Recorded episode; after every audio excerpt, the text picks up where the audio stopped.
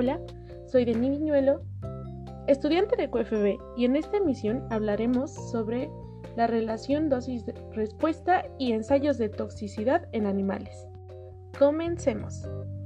La relación dosis-respuesta es el espectro de todos los efectos tóxicos y las características de la exposición unidas en una correlación. Es decir, que existe una relación entre la dosis aplicada y la respuesta que se obtiene. Existen dos tipos de relaciones, relación individual y la relación cuantal. La relación individual se refiere a la respuesta que tiene un solo organismo a diferentes dosis de un químico. La relación cuantal es la distribución de respuestas individuales en una población y se obtienen al aplicar a toda una población varias dosis de un químico y graficar el conjunto de respuestas. Existen estimados estadísticos de exposición a un tóxico. Los más conocidos importan la dosis efectiva 50, OED 50, y la dosis letal 50, OED 50.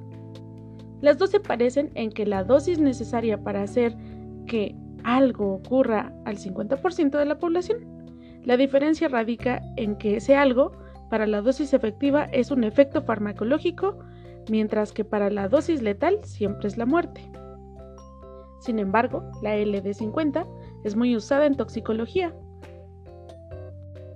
Continuando con la relación dosis-respuesta cuantual, es importante tener en cuenta que en cada punto de una curva dosis-respuesta no solo hay individuos, sino que hay muchos individuos que se distribuyen en frecuencias normales.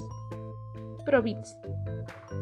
Se puede convertir el porcentaje de respuesta a unidades de desviación de la media. La NED del 50% es 0 más 5.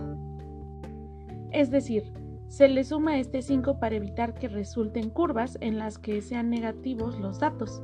La net siguiente o la net más 1 se equipara con 84.1% de respuesta. Es por eso que el probit 5 siempre es el del 50%. Es así que de un probit a otro siempre hay una desviación estándar equivalente, net, de distancia. Estos gráficos van generalmente de 3 probits a 7 probits, pues el 100% de respuesta se alcanza generalmente alrededor de 7 probits y el, 0% alrededor de 3 probits. Es importante que siempre debe haber logaritmo de la dosis en el eje X y probits en el eje Y para que los datos se ajusten a una ecuación lineal. Pero, ¿qué es un probit? Un probit es simplemente una unidad que se utiliza para decir qué tan tóxico es algo y para hacer que las respuestas tóxicas estén a una escala más factible para analizarlas, pero realmente un probit es solamente una transformación. Es una unidad de probabilidad de que ocurra la respuesta que se está buscando. Por otro lado tenemos a la alometría, la alometría es el campo de estudio que examina las relaciones entre peso corporal y otros parámetros físicos y biológicos como la tasa de metabolismo basal, frecuencia cardíaca, el flujo de sangre, entre otros.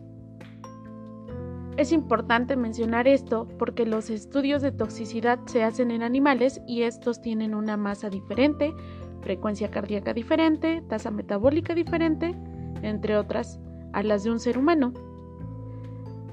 Es así que se busca una manera de hacer extrapolable lo que se examina en animales.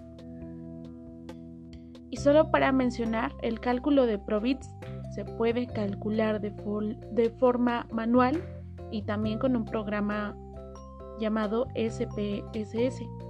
Asimismo, tenemos a la hormesis y la hormesis es el fenómeno que se observa con sustancias no nutricionales que pueden tener efectos benéficos a dosis bajas, pero efectos muy dañinos a dosis altas. Por ejemplo, el alcohol, ya que a dosis bajas puede prevenir eventos cardíacos porque mejora la circulación coronaria, mientras que a dosis altas puede provocar una depresión respiratoria o un cáncer hepático. Existen formas de las curvas dosis-respuestas. Existen formas de las curvas de dosis. En estas encontramos que hay unas que no son tan sigmoideas y estas pueden ser las de inducción de tumores.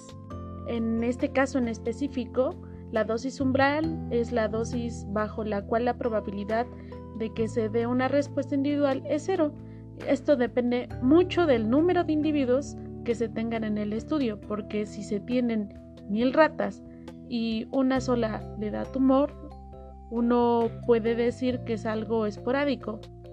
Pero si se tienen solo 10 ratas y a una le dio un tumor, no se puede decir lo mismo. La forma de la curva dosis-respuesta también varía con el tiempo de exposición al tóxico. Entonces tenemos que las pendientes a dosis altas y a dosis bajas son muy diferentes por la disposición del químico y depende de cómo los animales metabolicen ese químico. Esto nos lleva a hacernos preguntas, como lo son, ¿qué es lo que hace variar las pendientes según la dosis?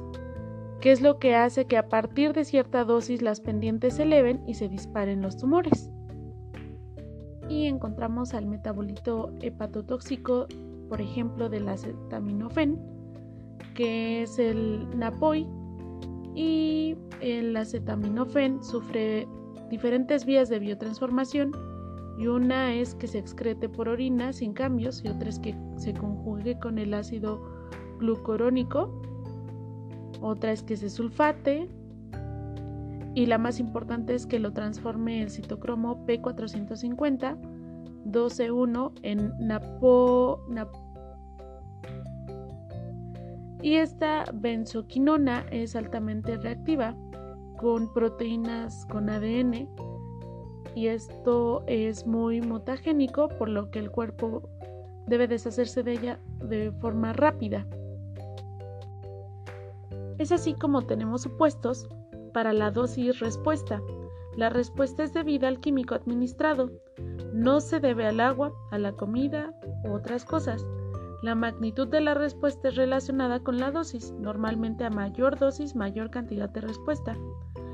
Esto nos lleva a otros tres supuestos, que existe un sitio de diana molecular con el que interactúa el químico para iniciar la respuesta, la producción y el grado de la respuesta están relacionados con la concentración del tóxico justamente en el sitio Diana.